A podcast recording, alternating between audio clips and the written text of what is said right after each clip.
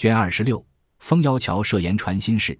潇湘管春困发幽情。话说宝玉养过了三十三天之后，不但身体强壮，亦且连脸上疮痕平复，仍回大观园去。这也不在话下。且说近日宝玉病的时节，贾云带着家下小厮做更看守，昼夜在这里。那小红同众丫鬟也在这里守着宝玉，彼此相见多日，都渐渐混熟了。小红见贾云手里拿着手帕子，倒像是自己从前掉的，待要问他又不好问的。不料那和尚倒是来过，用不着一切男人，贾云仍种树去了。这件事待放下又放不下，待要问去又怕人猜疑，正是犹豫不决、神魂不定之际，忽听窗外问道：“姐姐在屋里没有？”小红闻听，在窗眼内往外一看，原来是本院的个小丫头，名叫佳慧的。因答说。在家里呢，你进来吧。佳慧听了，跑进来，就坐在床上，笑道：“我好造化，才在院子里洗东西。宝玉叫往林姑娘那里送茶叶，花大姐姐交给我送去。可巧老太太给林姑娘送钱来，正分给他们的丫头们呢。见我去了，林姑娘就抓了两把给我，也不知多少，你替我收着。便把手帕子打开，把钱倒了出来。小红就替她一五一十的数了收起。佳慧道。你这一阵子心里到底觉怎么样？依我说，你进家去住两日，请一个大夫来瞧瞧，吃两剂药就好了。小红道：“那里的话，好好的家去做什么？”佳慧道：“我想起来了，林姑娘生的弱，时常吃药，你就和她要些来吃，也是一样。”小红道：“胡说，药也是混吃的。”佳慧道：“你这也不是个长法儿。”又懒吃懒喝的，终究怎么样？小红道：“怕什么？还不如早些死了倒干净。”佳慧道：“好好的，怎么说这些话？”小红道：“你那里知道我心中的事？”佳慧点头，想了一会，道：“可也怨不得你。这个地方本也难占，就像昨老太太因宝玉病了这些日子，说服侍的人都辛苦了，如今身上好了，各处还相了怨。”就把跟着的人都按着档赏他们。我们算年纪小，上不去，我也不抱怨。像你怎么也不算在里头，我心里就不服。袭人哪怕他得十分，也不恼他，原该的。说句良心话，谁还能比他呢？别说他素日殷勤小心，便是不殷勤小心，也拼不得。只可气晴雯、启霞他们这几个，都算在上等里去，仗着老子娘的脸面。众人倒捧着他去，你说可气不可气？小红道也不犯着气他们。俗语说的“千里搭长棚”，没有个不散的筵席，谁守一辈子呢？不过三年五载，个人干个人的去了，那时谁还管谁呢？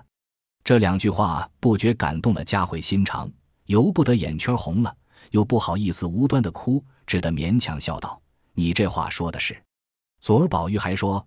明怎么样收拾房子，怎么样做衣裳，倒像有几百年熬煎。小红听了，冷笑两声，方要说话，只见一个未留头的小丫头走进来，手里拿着些花样子，并两张纸，说道：“这两个花样子，叫你描出来呢。”说着，向小红撂下，回转身就跑了。小红向外问道：“到底是谁的？”也等不得说完就跑，谁蒸下馒头等着你？怕冷了不成？那小丫头在窗外只说的一声是启大姐姐的，抬起脚来，咕咚咕咚又跑了。小红便赌气把那样子支在一边，向抽屉内找笔，找了半天都是秃了的。因说道：“前儿一支新笔放在那里了，怎么想不起来？”一面说，一面出神，想了一会，方笑道：“是了，前儿晚上婴儿拿了去了。”便向佳慧道：“你替我取了来。”佳慧道：“花大姐姐还等着我替她拿箱子，你自取去吧。”小红道：“她等着你，你还坐着闲打牙儿？我不叫你取去，她也不等你了。坏透了的小蹄子！”说着自己便出房来，出离红院，一进王宝钗院内来，刚至沁芳亭畔，只见宝玉的奶娘李嬷嬷从那边来。小红立住，笑问道：“李奶奶，你老人家那里去了？”怎么打这里来？李嬷嬷站住，将手一拍，道：“你说好好的，又看上了那个什么云歌雨歌的，这惠子逼着我叫了他来，明叫上房里听见，可又是不好。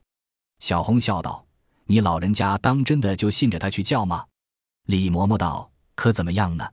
小红笑道：“那一个要是知好歹，就回不进来才是。”李嬷嬷道：“他又不傻，为什么不进来？”小红道：“即使进来，你老人家该别同他一起而来，回来叫他一个人乱烹，可是不好吗？”李嬷嬷道。我有那么大功夫和他走，不过告诉了他，回来打发个小丫头子或是老婆子带进他来就完了。说着，拄着拐一进去了。小红听说，便站着出神，且不去取笔。不多时，只见一个小丫头跑来，见小红站在那里，便问道：“红姐姐，你在这里做什么呢？”小红抬头见是小丫头子坠儿。小红道：“那里去？”坠儿道。叫我带金云二爷来，说着一径跑了。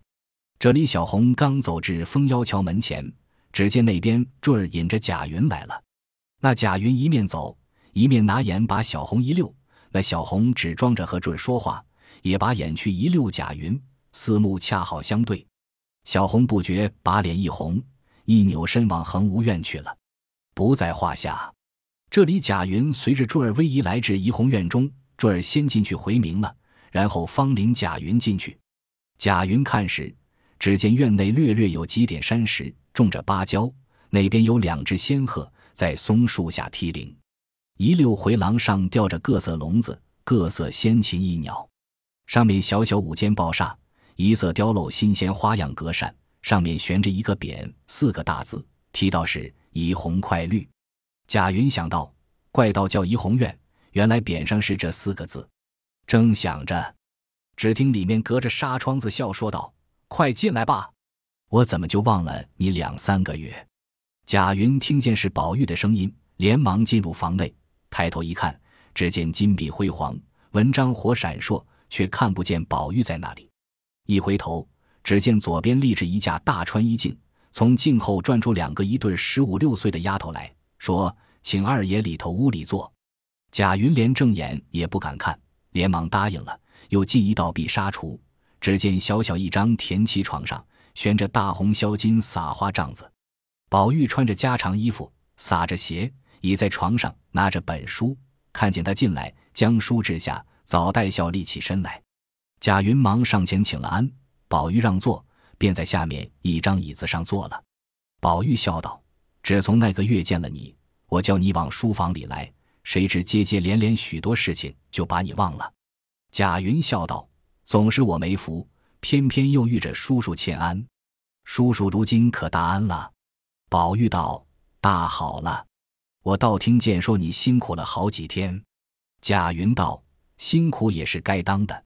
叔叔大安了，也是我们一家子的造化。”说着，只见有个丫鬟端了茶来与他。那贾云口里和宝玉说话。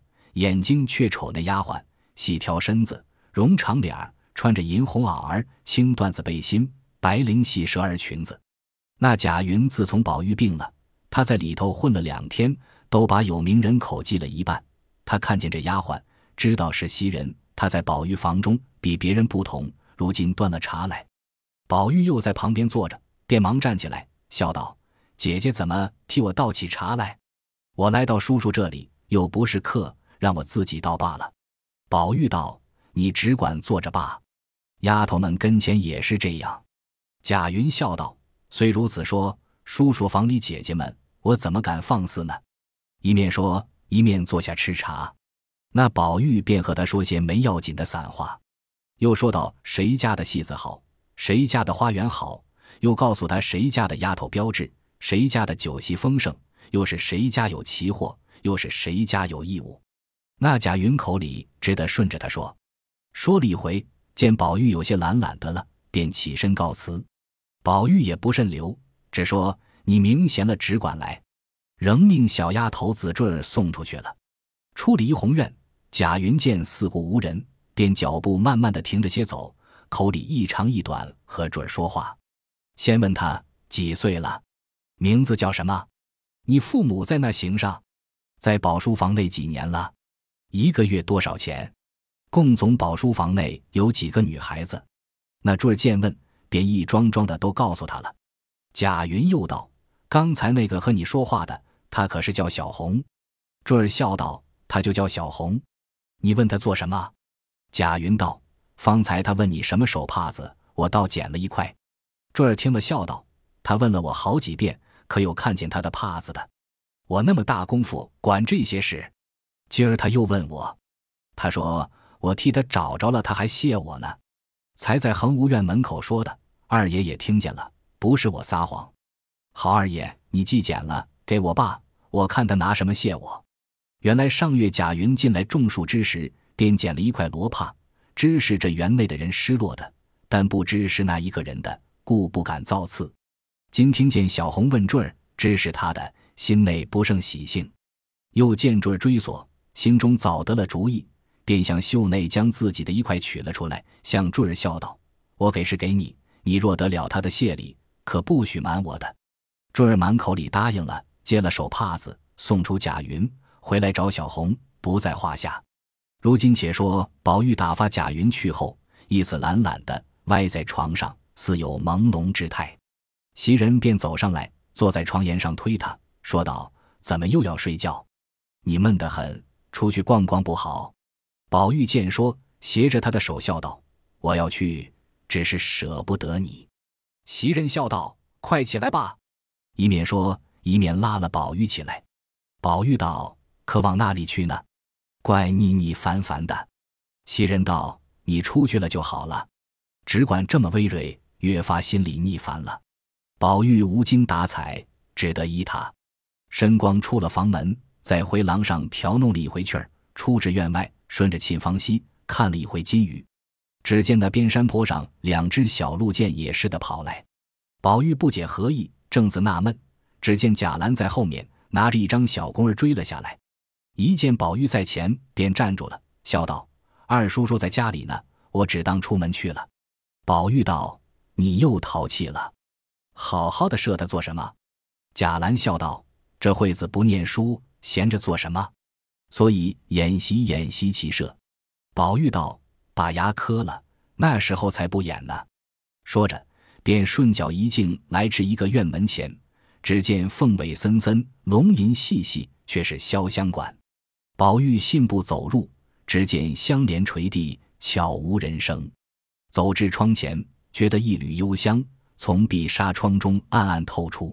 宝玉便将脸贴在纱窗上往里看时，耳内忽听得细细的长叹了一声，道：“每日家情思水昏昏。”宝玉听了，不觉心内痒僵起来。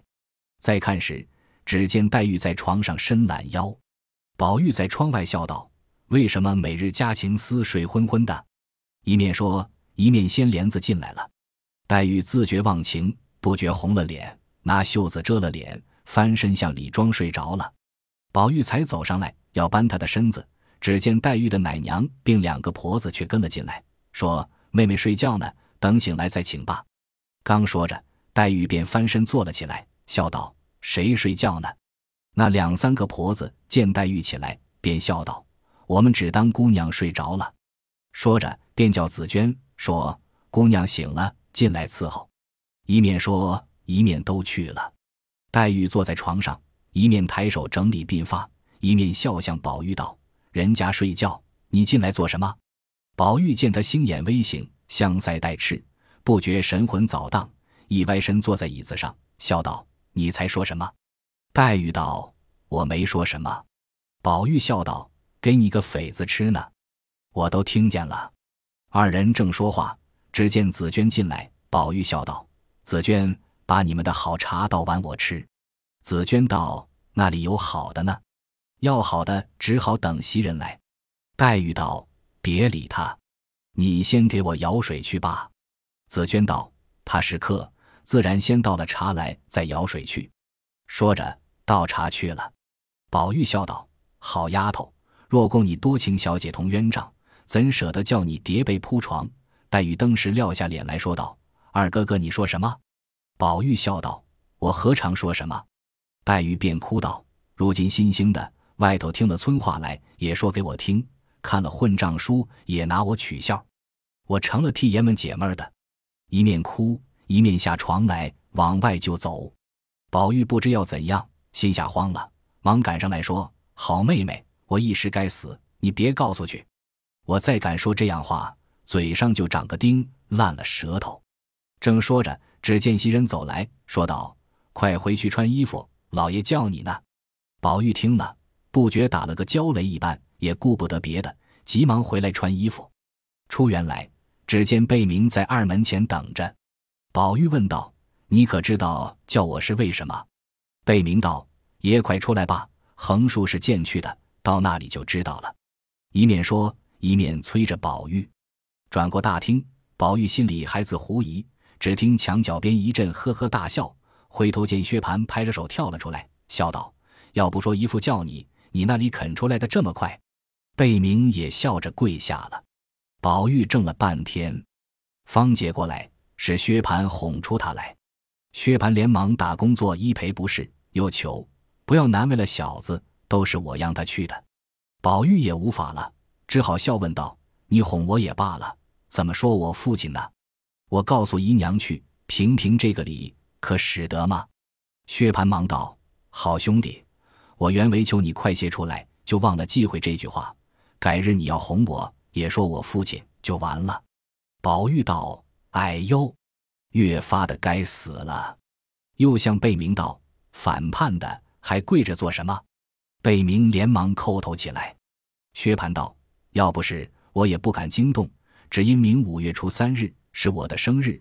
谁知古董行的成日星，他不知那里寻了来的这么粗、这么长、粉脆的鲜藕。”这么大的西瓜，这么长，这么大的暹罗国进贡的灵柏香薰的暹罗珠鱼，你说这四样礼物可难得不难得？那鱼珠不过贵而难得，这藕和瓜亏他怎么种出来的？我连忙孝敬了母亲，赶着给你们老太太姨母送了些去。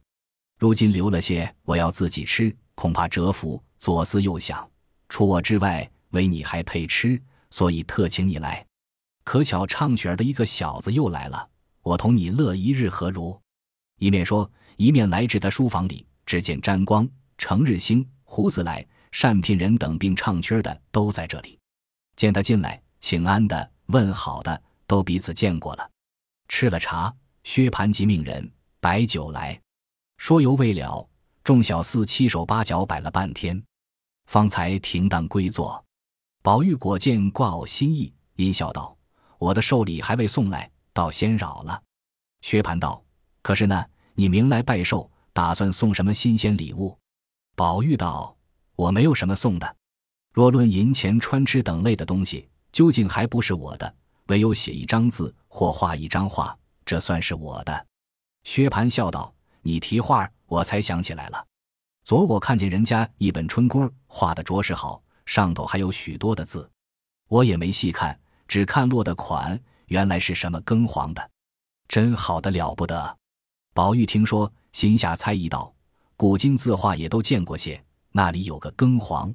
想了半天，不觉笑将起来，命人取过笔来，在手心里写了两个字，又向薛蟠道：“你看真的是庚黄吗？”薛蟠道：“怎么看不真？”宝玉将手一撒，与他看到，可是这两个字罢，其实与庚黄相去不远。众人都看时，原来是“唐寅”两个字，都笑道：“想必是这两字，大爷一时眼花了，也未可知。”薛蟠自觉没意思，笑道：“谁知他是唐寅，是果寅的。”正说着，小厮来回，冯大爷来了。宝玉便知是神武将军冯唐之子冯子英来了。薛蟠等一齐都叫快请。说犹未了，只见冯子英一路说笑，已进来了。众人忙起席让座，冯子英笑道：“好呀，也不出门了，在家里高乐吧。”宝玉、薛蟠都笑道：“一向少会。”老师伯身上康健，子英答道：“家父倒也托比康健，近来家母偶着了些风寒，不好了两天。”薛蟠见他面上有些轻伤，便笑道：“这脸上又和谁挥拳来？挂了幌子了。”冯子英笑道。从那一遭把裘都尉的儿子打伤了，我记了，再不怄气，如何又挥拳？这脸上是前日打围，在铁网山叫兔骨烧了一翅膀。宝玉道：“几时的话？子英道：“三月二十八日去的，钱儿也就回来了。”宝玉道：“怪到前儿初三四儿，我在沈氏兄家复习，不见你呢。我要问，不知怎么忘了。但你去了，还是老师伯也去了？”子英道：“可不是家父去，我没法去罢了。难道我闲疯了？咱们几个人吃酒听唱的不乐，寻那个苦恼去？这一次大不幸之中，却有大幸。”薛蟠众人见他吃完了茶，都说道：“且入席，有话慢慢的说。”冯子英听说，便立起身来说道：“论理，我该陪饮几杯才是。只是今儿有一件大大要紧事，回去还要见家父面回，实不敢领。”薛蟠、宝玉众人那里肯依，死拉着不放。冯子英笑道：“这又奇了，你我这些年哪一回有这个道理的？果然不能遵命。”若必定叫我领，拿大杯来，我领两杯就是了。众人听说，只得罢了。薛蟠执壶，宝玉把盏，斟了两大海。那冯子英站着，一气而尽。宝玉道：“你到底把这个不幸之幸说完了再走。”冯子英笑道：“今儿说的也不尽兴，我为这个，还要特制一个冬儿，请你们去细谈一谈，二则还有奉恳之处。”说着撒手就走。薛蟠道：“越发说的人热辣辣的丢不下，多早晚才请我们？告诉了也免得人犹豫。”冯子英道：“多则十日，少则八天。”一面说，一面出门上马去了。众人回来，依席又饮了一回方散。宝玉回至园中，袭人正记挂着他去见贾政，不知是祸是福。只见宝玉醉醺醺回来，因问其缘故，宝玉一一向他说了。袭人道。人家牵肠挂肚的等着你，且高乐去，也到底打发个人来给个信儿。宝玉道：“我何尝不要送信儿？因冯氏兄来了，就混忘了。”正说着，只见宝钗走进来，笑道：“偏了我们新鲜东西了。”宝玉笑道：“姐姐家的东西，自然先偏了我们了。”宝钗摇头笑道：“昨哥哥倒特特的请我吃，我不吃，我叫他留着送与别人吧。我知道我的命小福薄。”不配吃那个。说着，丫鬟倒了茶来，吃茶说闲话，不在话下。却说那黛玉听见贾政叫了宝玉去了一日不回来，心中也替他忧虑。至晚饭后，闻得宝玉来了，心里要找他问问是怎么样了。一步步行来，见宝钗进宝玉的园内去了，自己也随后走了来。刚到了沁芳桥，只见各色水禽尽都在池中浴水，也认不出名字来。但见一个个文采闪灼，好看异常，因而站住看了一回，再往怡红院来，门已关了。黛玉急便叩门，谁知晴雯和碧痕二人正拌了嘴，没好气。忽见宝钗来了，那晴雯正把气依在宝钗身上，正在院内抱怨说：“有事没事，跑了来坐着，叫我们三更半夜的不得睡觉。”忽听又有人叫门，晴雯越发动了气，也并不问是谁，便说道。都睡下了，明再来吧。黛玉素知丫头们的情形，她们彼此玩耍惯了，恐怕院内的丫头没听见是她的声音，只当别的丫头们了，所以不开门。因而又高声说道：“是我还不开门吗？”晴雯偏生还没听见，便使性子说道：“凭你是谁，二爷吩咐的，一概不许放人进来呢。”黛玉听了，不觉气正在门外，待要高声问他，斗起气来，自己又回思一番。虽说是舅母家如同自己家一样，到底是客边。如今父母双亡，无依无靠，现在他家一妻，如今认真怄气，也绝没趣。一面想，一面又滚下泪珠来了。真是回去不是，站着不是。正没主意，只听里面一阵笑语之声，细听一听，竟是宝玉、宝钗二人。黛玉心中越发动了气，左思右想。忽然想起早起的事来，毕竟是宝玉恼我告他的缘故，但只我何尝告你去了？你也不打听打听，就恼我到这步田地。你今儿不叫我进来，难道明就不见面了？越想越觉伤感起来，也不顾苍苔露冷，花径风寒，独立墙角边花荫之下，悲悲切切呜咽起来。原来这代玉饼绝代姿容，具稀世俊美，不期这一哭。那附近柳枝花朵上宿鸟栖鸦，一闻此声，俱推冷冷飞起远壁，不忍再听。正是花魂点点无情绪，鸟梦痴痴何处惊。